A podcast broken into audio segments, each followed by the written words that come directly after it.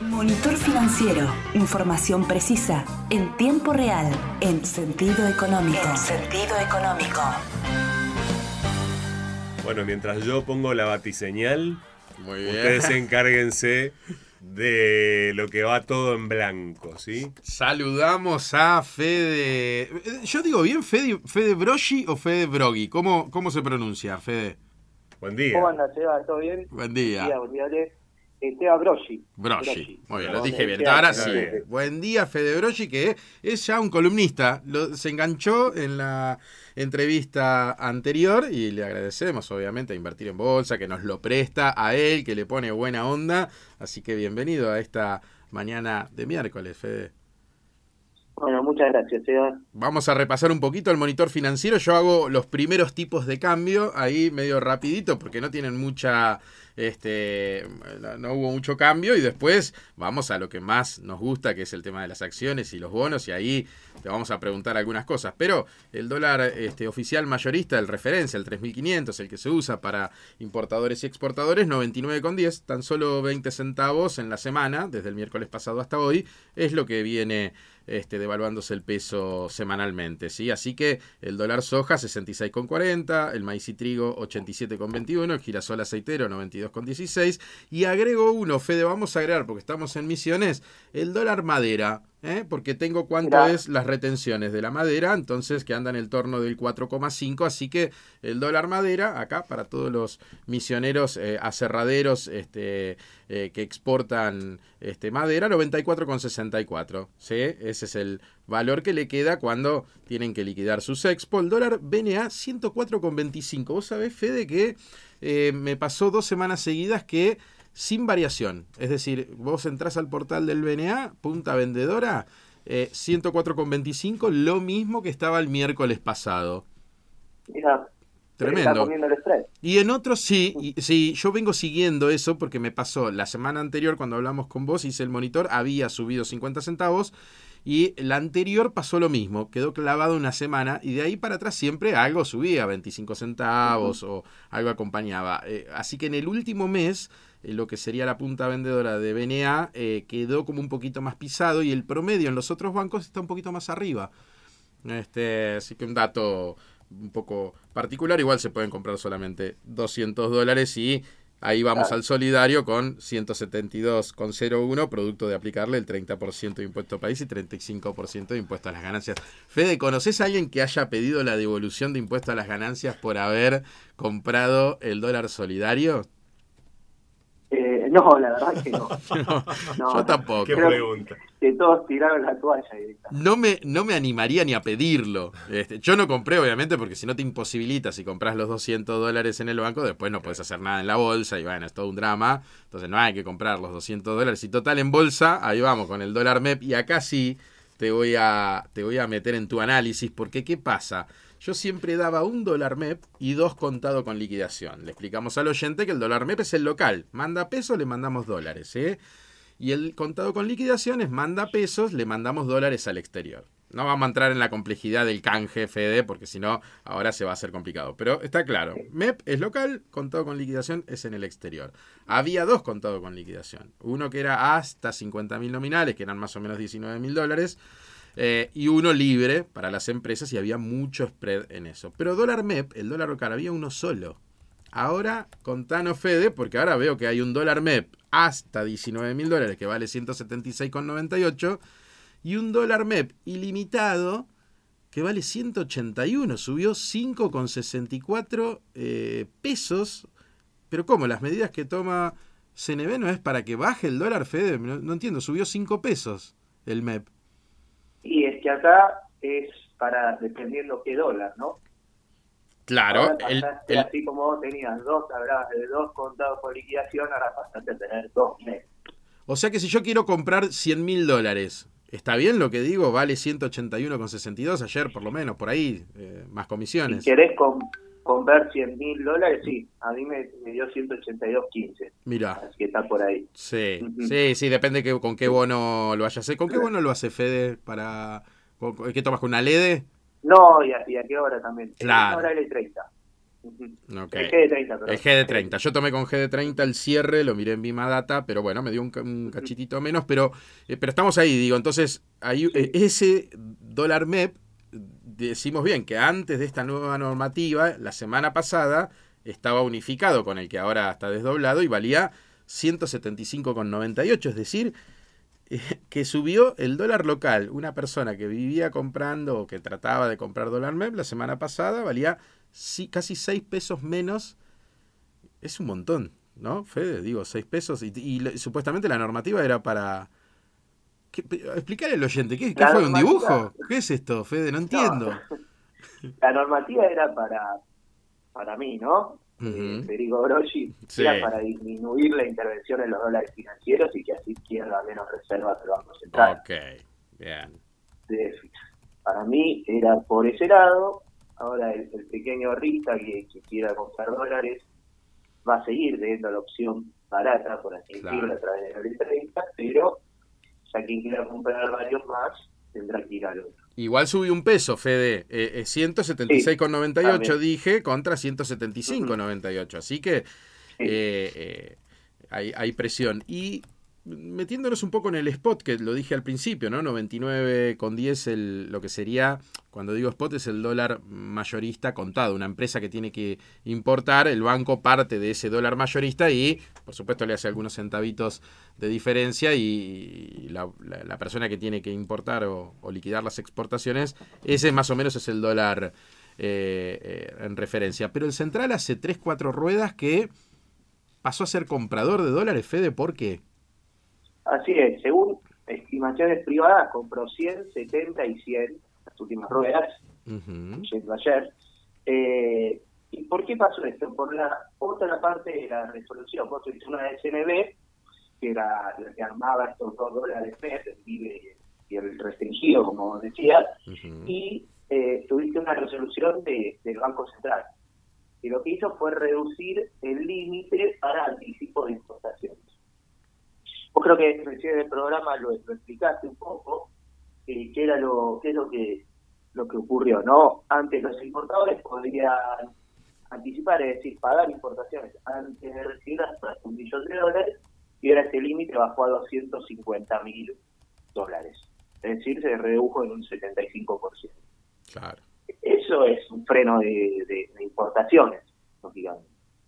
Y de nuevo, la, la, la función era la misma, reducir un poco la, la pérdida de reservas del Banco Central.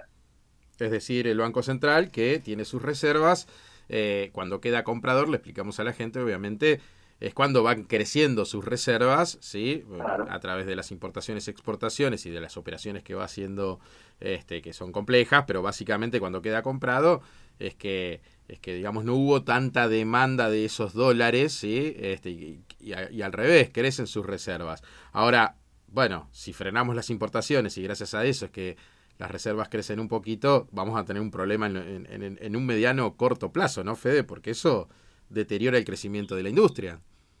Deteriora el crecimiento de la industria, eso puede presionar al alza los precios, eso puede generar que haya faltante de algunas mercaderías, eh, se va escapando por distintos lados. Tal cual, tal cual. Y eso hace que el dólar futuro, que es un derivado, si bien ayer bajó mucho, eh, siempre miramos el de diciembre, por ejemplo, 107,79, continuando con el monitor, que son 11 centavos por encima de lo que fue la semana pasada. Y esto tiene que ver con que eh, todo aquel importador que se encuentra con los pesos, producto de los, de los bienes y servicios que, que vendió, hoy no puede ir a la importación, entonces tiene que ir a algún lado y tiene que buscar cobertura Claro. y por eso va a bonos dólar link o a dólar futuro, ¿no, Fede?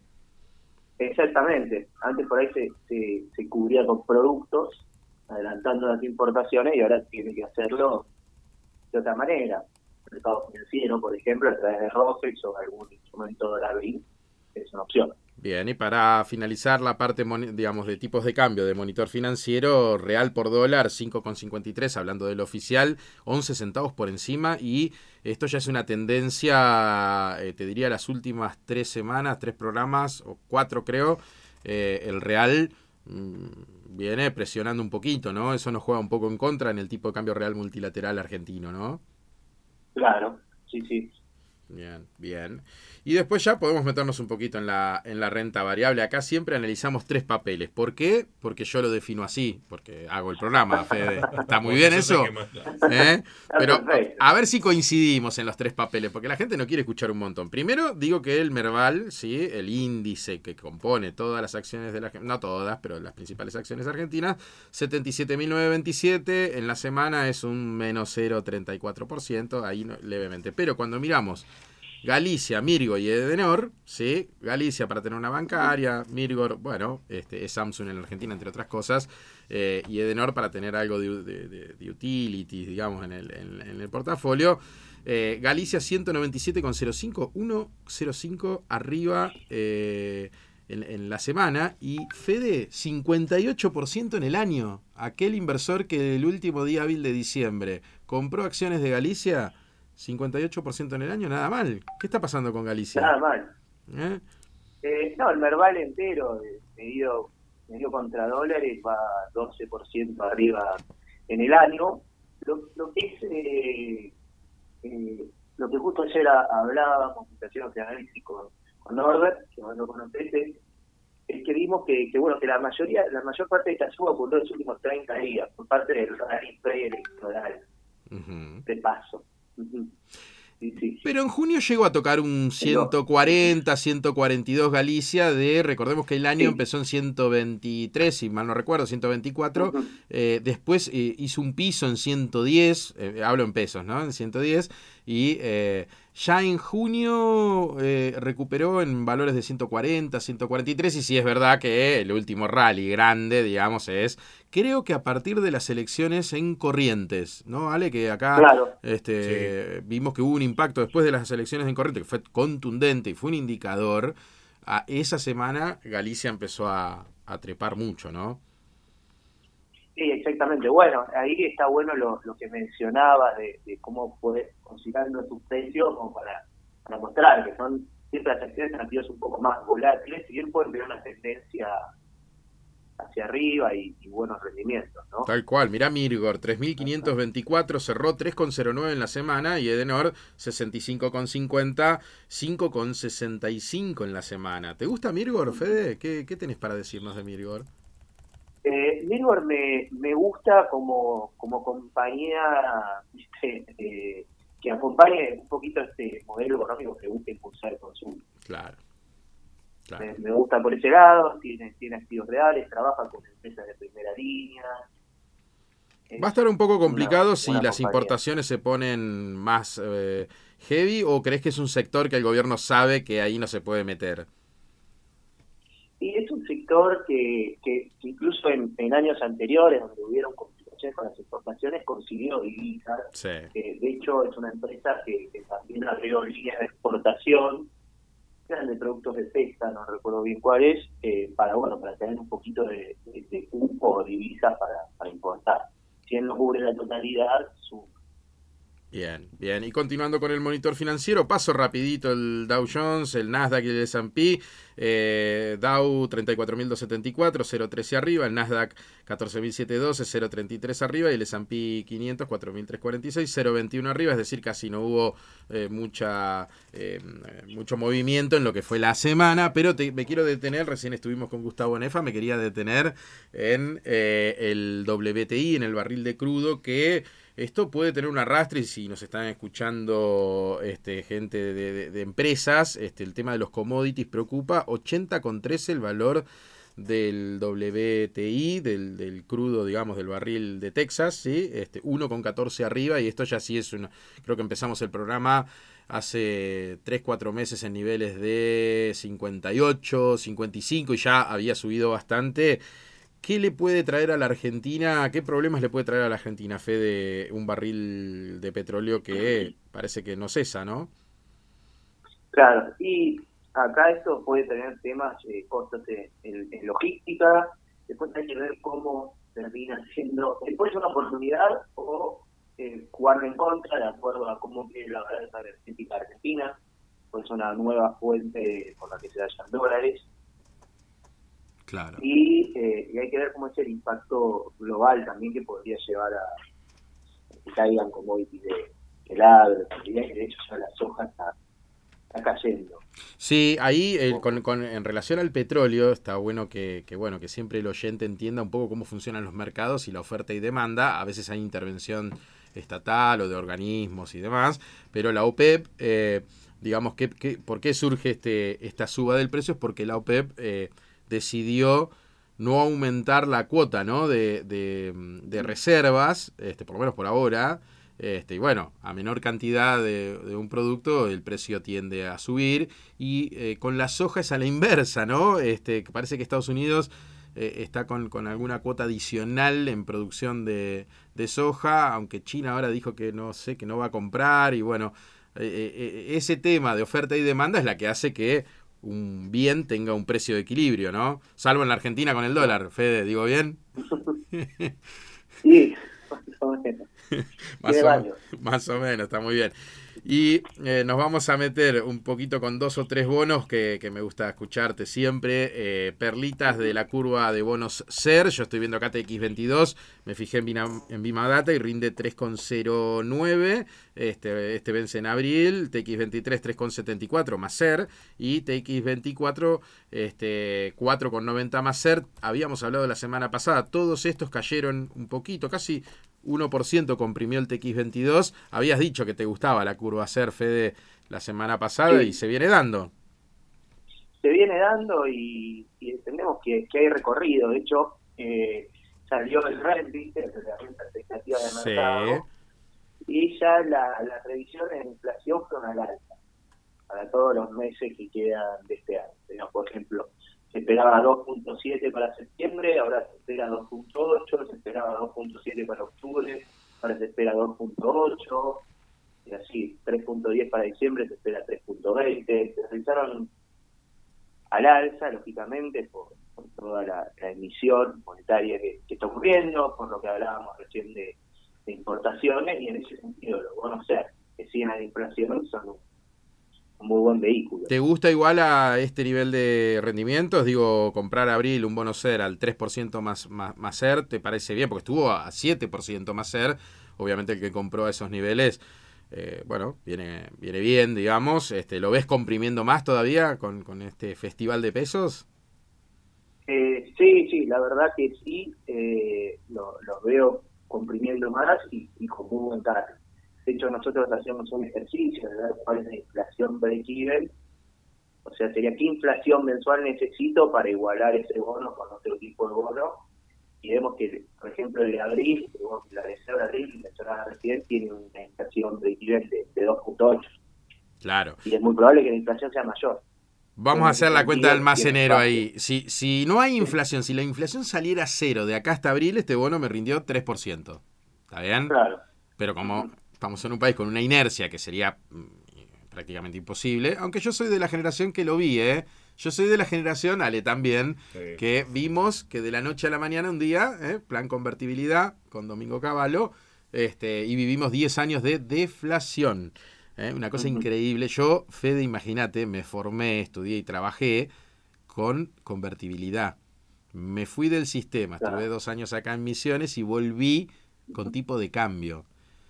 Y yo estaba en las áreas contables, no entendía nada, no entendía cómo evaluar nada, no entendía nada, porque me crié de chico con convertibilidad. Este, bueno, eh, este país da para todo. Pero entonces es una buena alternativa y digámosle a la gente que si quiere hacer un plazo fijo UVA, solo lo va a poder hacer en un banco por inmovilizando por 90 días. Y ese plazo fijo UVA, que no es 100% ser, lo que le da ahí es un combo, eh, pero prácticamente es, similar, eh, te paga solamente 1% y tienes que esperar tres meses. Más vale comprate un bono ser ¿eh?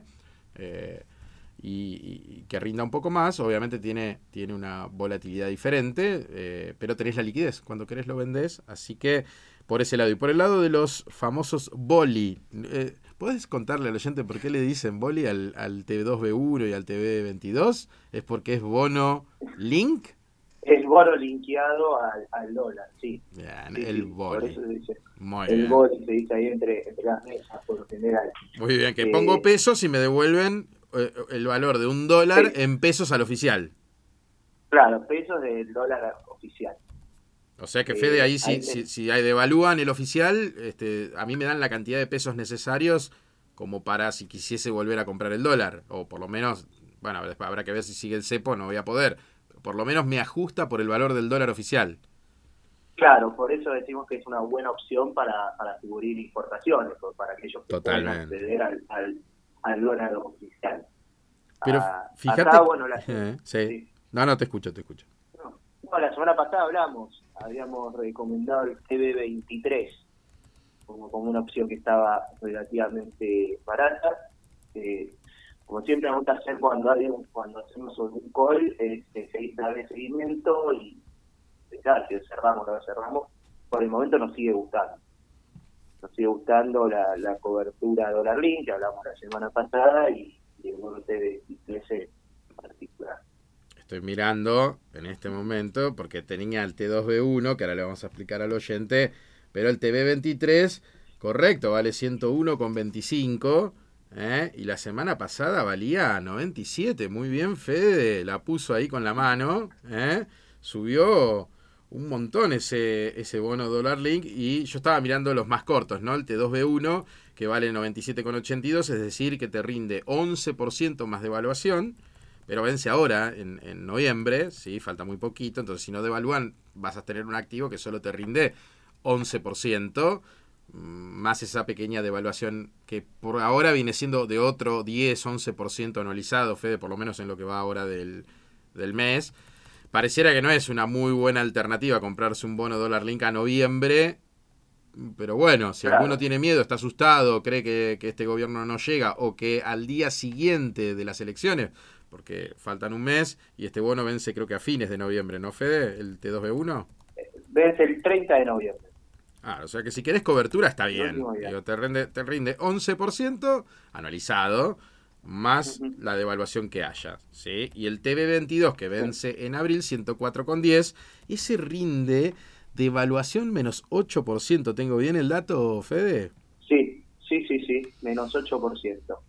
Es decir, que si devalúan, te va a rendir, eh, suponete que devalúan, no sé, anualizado te da 150%, porque, viste, devalúan un 20 directo, eso anualizado, no sé, te, da- te da X, te da 1000%, no sé, hay que hacer la cuenta, este, pero te va a rendir un 8% menos. Esto quiere decir que la gente, los- las empresas y todos están comprando mucho de este bono, están pensando que va a haber una devaluación para, eh, eh, para abril y por eso todos compran ese bono, el precio sube y ya sube po- por, encima de la par, digo, bien, Ma- más que su valor teórico. Claro, te va como adelantando la expectativa de evaluación, ¿no? ¿Y te gusta comprar algo a, a- a devaluación menos 8%, Fede, a vos desde lo personal? Eh, yo por eso prefiero un T2B2 o T2B. Más largo, claro. Un poquito más, prefiero no un poquito más de duration, pero comprar un poquito más barato. ¿Que ¿Cuánto rinde el, eh, el T... El, T, el T2B2 menos 4,5 Ok, y el TB23 eh, menos 1. claro, claro, bien, bien, bien ahí. Bueno, Fede, hemos repasado... Ah, no, perdón, perdón, tengo que...